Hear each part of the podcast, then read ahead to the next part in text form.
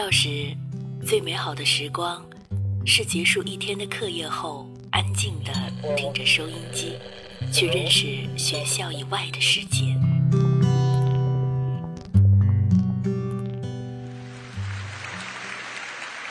成年后，只身一人在这个世界上闯荡，有孤独，有失望，但从未丢掉心中的美好。我在这里。在深夜里，给你们讲你们的故事，是现在我的生命里最美好的时光。放松心灵，放松心灵，静静聆听。荷西伴你走进温暖静谧的睡前时光。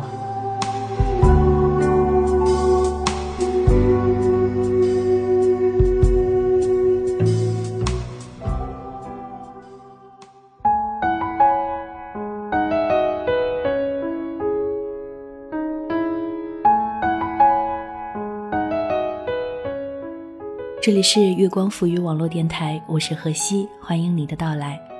六月份露肉的季节又来了。平常你有没有遇到过有人问你说：“哎，你是不是又胖了？”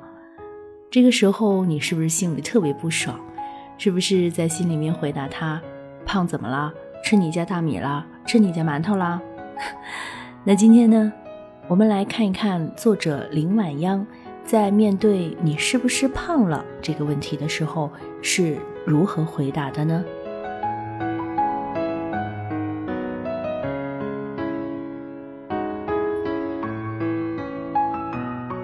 前一阵子，一个朋友和我说：“你是不是该控制一下你的体重了？”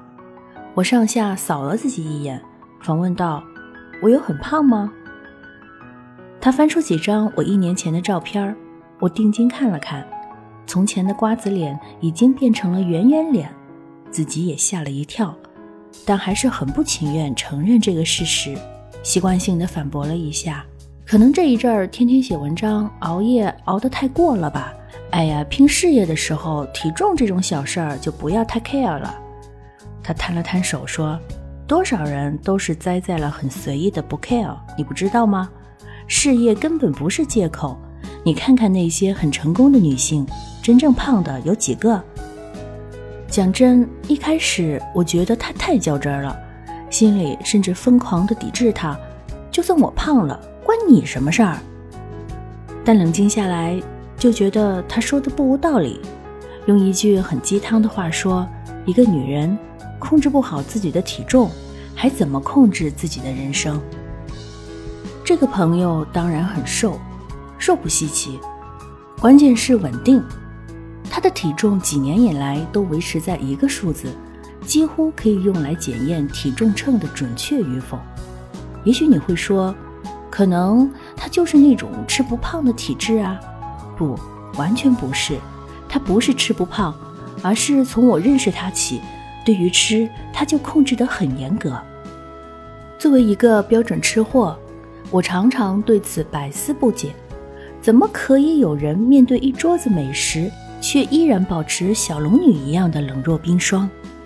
她吃饭是真的只吃到七成饱，只要到了这个量，无论你怎么引诱，都会失败而归。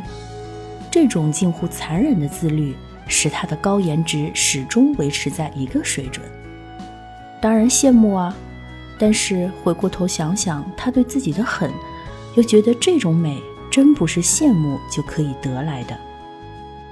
那天被他嫌弃完之后，我搜肠刮肚地回想了一遍自己钦佩的成功女性，终于也不得不承认，这类人中绝大部分都很好的控制了他们的体重，比如杨澜、胡敏珊、董思阳等等。那些看起来很仙很瘦的女明星，也没有一个不是依靠强大的自律控制着自己的人生。前一阵子看《旋风孝子》，郑爽因为吃饭问题和爸爸起了冲突。爸爸觉得她太瘦，想让她多吃点饭，可她怎么都不愿意吃。他有一句话说得很心酸，他说：“我也想吃饭呐，可是我得控制。如果观众喜欢一个大胖子，我没有什么不可以的。”同样的还有唐嫣，连吃个肉都会想要在微博上晒一下，因为太久没吃了，经纪人不允许，职业不允许。记得以前有人评价一个从底层熬出来的明星，说过一句话，大致意思是以他们这种拼劲儿获得现在的成就，根本就算不得幸运。Channel 的创始人香奈儿也说过一句话：女人只有学会自律。才有资格得到属于自己的一切。香奈儿一生都对自己不满意，常常坐在镜子前观察自己，叩问自己。他交际圈很广，却常常忽视应酬，把更多的时间用来创造时尚。他自己也说，对于自己选择的路，有时也会感到厌烦，但想要活出自己喜欢的样子，却不得不如此。人有惯性懒惰和拖延症。自律并不是一件容易的事情，自律并不是一件容易的事情。如果没有强大的精神支柱支撑着，自律这条路常常会轰然坍塌。就拿控制体重这件事情来说，因为还没有胖到不能忍受，也没有更大的欲望支撑，我的减肥计划实施的一点都不顺畅，常常因为一些好吃的东西就管不住嘴，结果废掉一个月的努力。但我另外一个好朋友就凭借强大的毅力，成功变身瘦子，挤进美貌那道窄门。我向他取经，他回了我一句相当狠的话：“人不虐己，天诛地灭啊！”他曾经非常胖，也是因为胖遭尽了嫌弃。他二十八岁，一直没结婚。瘦身以前，每一次去相亲，那些男人看了看他的身材，然后眼神就从万分期待。变成万分失望。吃饭时的聊天内容通常是这样的：“哦，呵呵，还好，可能吧，不知道。”哪怕再天真、再愚钝，他也 get 到了他们所传达的讯息。他们对他毫无兴趣。比男人对女人的羞辱更可怕的是女人对女人的为难。他不止一次听到有些女人刻薄他：“哎，你这么胖，不好找对象吧？我跟你讲哦。”像你这种条件的，真的不能太挑啊！差不多得了，真要去相亲，你会很没市场的。他说：“你看，就因为胖，我连基本的尊重都得不到。”他于是开始减肥，疯狂运动，饮食节制，然后变成了现在这个样子。当然，其中的艰辛，没有试过的人是不会知道的。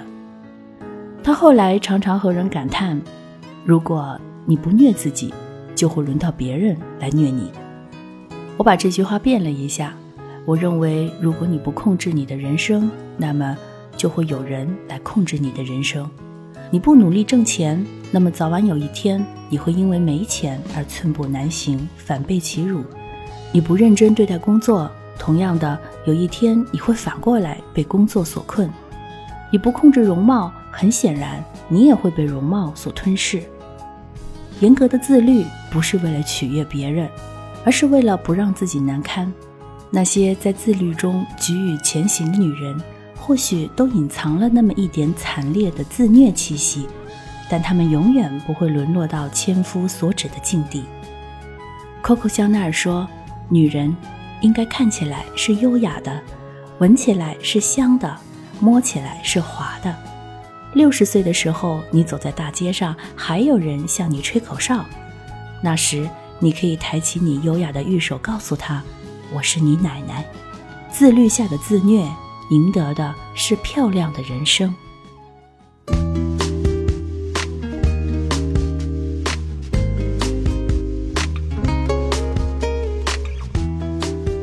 今天给你们分享的这篇《你是不是胖了》，来自作者林晚央。倒也不是说从今以后就要你对自己狠一点自虐，我觉得只要坚持就可以了。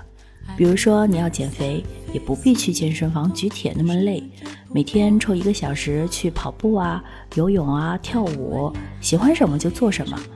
比如说想学习一门新的语言或者是一门乐器，每天就抽一部分时间去练习。或者说你在某一个方面你想去改变的话，那么每天抽出时间去学习、去适应，每天坚持下去，你就会看到成果。好了，耳朵们。谢谢你坚持听我的节目。官方新浪微博“月光赋予网络电台”，微信“城里月光”，个人新浪微博“河西 L E E”，也一如既往的等待大家的光临哦。我是河西，下周见啦。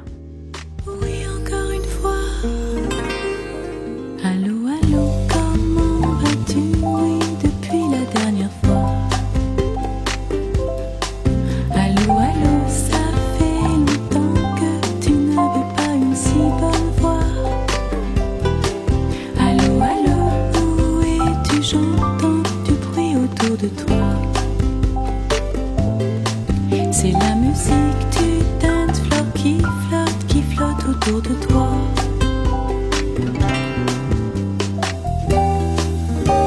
Cette fille-là, c'était